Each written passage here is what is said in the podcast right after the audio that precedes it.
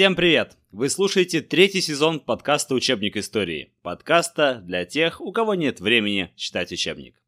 И сегодня мы с вами будем говорить о России и Европе в конце 17 века. Да, мы с вами начинаем программу «Истории России и всеобщей истории» за восьмой класс. К середине 17 века Османская империя в череде войн с Персией получила обширную территорию Месопотамии и Багдада – Отныне ее территории простирались на просторах Северной Африки, Ближнего и Среднего Востока и Юго-Восточной Европы. Население ее выросло при этом в полтора раза. Покончив с Востоком, турки стали смотреть, конечно же, на Запад. Началась долгая война Венецианской республики против э, османов, и э, эта война увенчалась захватом Крита. Османы вели активную подготовку к большому наступлению на страны Центральной Европы. В подчиненных Турции, Трансильвании, Молдавии Валахии Привет, князь Дракула. Собирались военные силы для войны с Австрией, которая входила в состав Священной Римской империи еще на тот момент. В 1663 году турки вторглись в венгерские земли, которые были подвластны австрийцам. А в 1669 году гетман правобережной Украины Петр Дорошенко при поддержке Рады принял подданство турецкого султана. Согласно заключенному договору, правобережное Подолье переходило под власть османов – Дорошенко обязался предоставлять казацкое войско по первому требованию султана. Однако Гетманщина сохранила определенную автономию и была освобождена от уплаты податей, ну, в турецкую казну, например. Речь Посполитая стремилась отвоевать у Дорошенко земли правобережной Украины. Это вызвало ответное наступление войск турецкого султана Мехмеда IV, и в 1672 году началась война Турции с Речью Посполитой, которая закончилась спустя 4 года укреплением позиций османов в Европе, еще большим укреплением этих позиций. Молчит полумесяц, и снова с востока таинственный ветер подул. Молчит полумесяц, и снова идут на войну Петербург и Стамбул. Конечно, Россия опасалась наступления Турции и подвластного ей Крымского ханства. И, конечно, мы хотели укрепить свои позиции на Украине в тот момент – 1676 году русские войска захватили бывшую столицу Богдана Хмельницкого город Чигирин и вынудили Гетмана Дорошенко сложить власть. Считая правобережную Украину своей, турецкий султан направил на освобождение Чигирина большое войско, к которому добавились также и крымские войны, то есть тяжелая э, крымская конница. Прошло почти два года, прежде чем объединенным силам турок и крымцев удалось вновь занять казачью столицу. В ходе боев она была сожжена дотла. Готовя новый поход на Австрию, турецкий султан пошел на заключение с Россией мирного договора, который был подписан в Бахчисарае в 1681 году. По условиям договора Турция признавала за Россией левобережную Украину и Киев. Султан и крымский хан обязывались не поддерживать врагов России, и создавалась буферная зона на правом берегу Днепра. Здесь было запрещено строить новые и укреплять прежние крепости. Казакам разрешалось вести рыбные промыслы на Днепре и добычу соли, а также свободно плавать по Днепру до Черного моря. За крымцами и нагайцами признавалось право кочевать и вести промыслы в степях как правобережной, так и левобережной Украины. Заключение договора в Бахчисарае было большой дипломатической победой России. Но Бахчисарайский мир был полезен не только для России. Им воспользовалась и Турция – она собрала все силы для удара по Священной Римской империи. В 1682 году она объявила ей войну. Огромная многонациональная армия Османской империи летом 1683 года осадила фактическую столицу империи, город Вену. В турецкой армии было около 40 тысяч крымцев, 5 тысяч казаков, немало молдаван, валахов и так далее, а защищать Вену лишь собственными силами оказалось невозможно. Тогда перед лицом общей угрозы на помощь Вене выдвинулись объединенные войска Священной Римской империи, а также кого? Речь Посполитой, конечно, куда же без Речи Посполитой. Длительная осада города позволила собрать и подвести на его защиту значительные силы. В итоге против 90-тысячной армии турок во главе с великим визирем Кара Мустафой Пашой выступило объединенное 85-тысячное войско во главе с королем Речи Посполитой Яном Собеским. Турки имели 300 пушек, а союзные силы 152. В два раза больше пушек было у турок. 12 сентября 1683 года битва под Веной закончилась победой союзных сил. Турецкая армия, несмотря на то, что у нее было в два раза больше пушек, была разбита и потеряла все свои 300 орудий, всю свою артиллерию. Война с Османской империей воспринималась в Европе как война не только политическая или географическая, но прежде всего как война религиозная. В 1684 году для окончательного изгнания турок из Европы по инициативе Папы Римского Иннокентия XI была создана Священная Лига – в состав этой лиги вошли Священная Римская империя, Речь Посполитая и Венецианская республика. Главной задачей лиги виделось нанесение туркам военных поражений не только на Балканах, но и на Северном Причерноморье, а также на морских просторах. Решить эту задачу без России участники лиги ну никак не могли.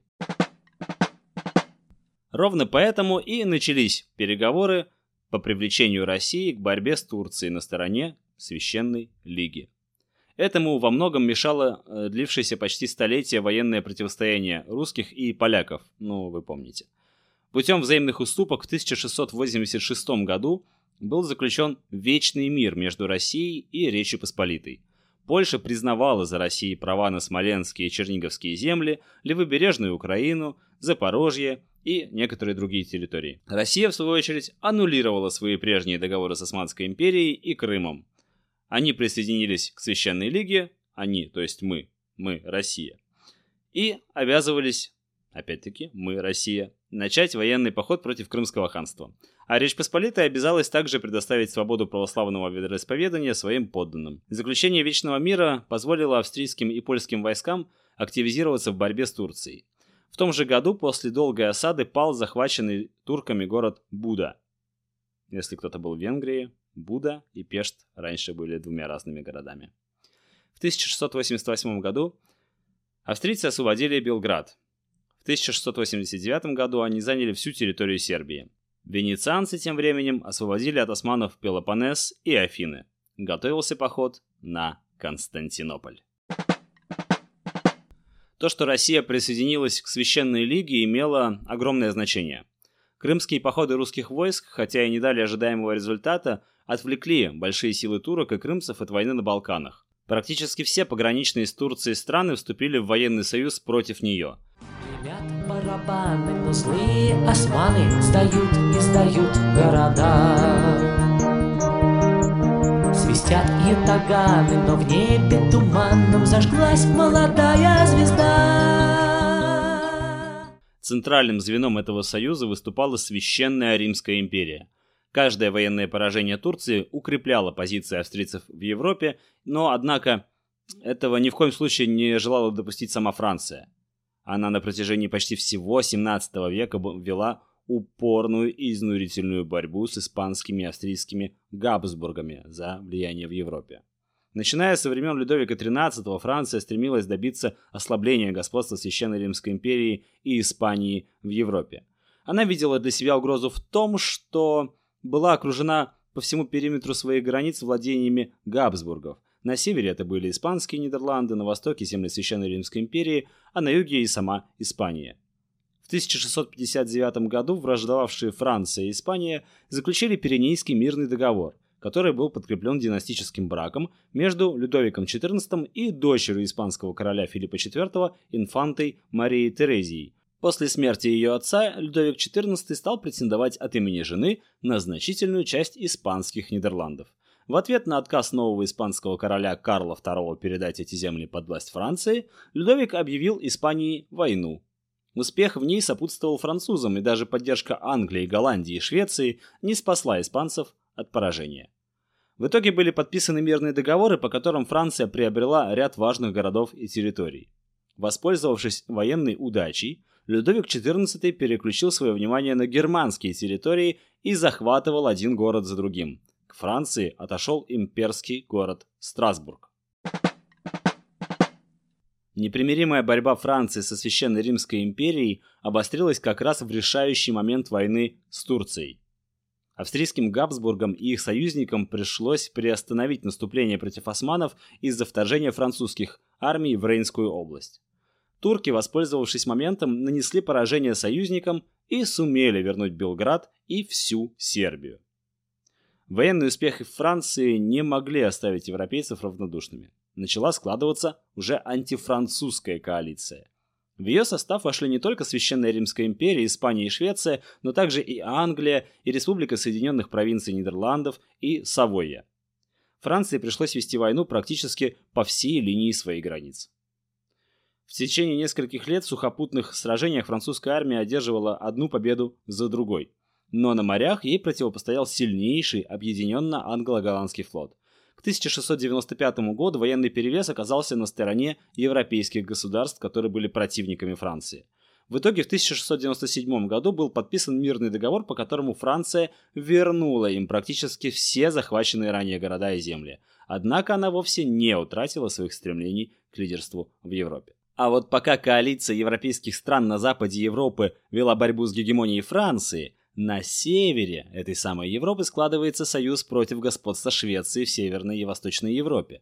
К началу XVIII века шведы контролировали практически все побережье Балтики. Порой Балтийское море в шведской столице именовали Шведским озером, ну так, пренебрежительно. Кроме того, Швеция обладала в то время одной из наиболее боеспособных и маневренных европейских армий. Усиление позиций Швеции вызывало сильное беспокойство ее соседей, в том числе и, конечно же, России. Однако в Москве не забывали и о необходимости возвращения утраченных ранее выходов в Балтийское море. Начался поиск союзников для борьбы со Швецией. Инициативу в поиске заключения антишведского союза взяла на себя опять-таки наша с вами замечательная Россия. Объективным союзником России на Балтике была Речь Посполитая, ну вы помните. 1696 году умирает король Ян Собеский и начинается борьба за власть между различными претендентами на польский трон. Россия поддерживала в этой борьбе саксонского курфюрста Августа II, с которым договорилась о совместной борьбе против Швеции. Потом стали уговаривать присоединиться к Союзу и Данию, которая недавно потерпела от шведов военное поражение. В сентябре 1699 года был заключен договор о борьбе против шведского господства между Саксонией, Данией, а в ноябре того же года уже между Саксонией и Россией. По договору между Саксонией и Россией после войны со Швецией Лифляндия и Эстляндия должны были отойти под управление Августа II, а Ингрия и Карелия – к России. Интересы Дании были сосредоточены на Голштейн-Гартторпском герцогстве, которое контролировала Швеция. Однако заключение этих договоренностей и образование Северного Союза между тремя странами не означали прочного военного союза между ними. Швеция также предприняла шаги по поиску союзников и заключила союзные договоры с Англией и Голландией. В поддержку сухопутной армии выступил англо-голландский флот, который был в то время самым сильным в мире. Таким образом, XVIII век начинался с двух крупных и долгих европейских войн – войны Франции за испанское наследство и Великой Северной войны. Международные отношения в конце 17-18 века характеризовались активной борьбой европейских стран против экспансии Османской империи, а также попытками установления гегемонии Франции в Западной Европе и Швеции в Северной, ну и даже в Восточной Европе. Против этого активно выступали другие европейские государства, в том числе и Россия. А вот что из этого выйдет, вы узнаете в следующих выпусках. Напоминаю, что третий сезон подкаста учебника истории будет касаться периода, который начинается с начала XVIII века и заканчивается эпохой дворцовых переворотов. А также мы затронем с вами небольшой кусок Европы и даже Америки. На сегодня все. Я передаю привет всем школьникам, поздравляю вас с наступившим учебным годом. И школьников, и родителей. Я знаю, что меня слушают не только э, ребята из восьмого класса, не только родители, которые проверяют домашние задания своих э, детей, но иногда меня слушают э, люди, которые сидят на маникюре, делают бровки, реснички, и даже под это иногда засыпают. Это приятно, это хорошо. Спасибо вам за обратную связь, за отзывы. Я очень рад вернуться к вам спустя три месяца. Я провел отличное лето, я отдохнул, набрался сил, и теперь наш подкаст будет выходить, надеюсь, еще чаще. Но он все так же доступен вам на всех возможных подкастных платформах. Пожалуйста, подписывайтесь, ищите учебник истории где хотите, делитесь им, и так вы поможете сделать доброе дело и распространить э, учебник истории как можно среди большего количества людей. На этом все. Как обычно, желаю вам учить историю, любить историю и помнить, что история — это лучший учитель, у которого самые плохие ученики. Турки нас, и про нас известен свет.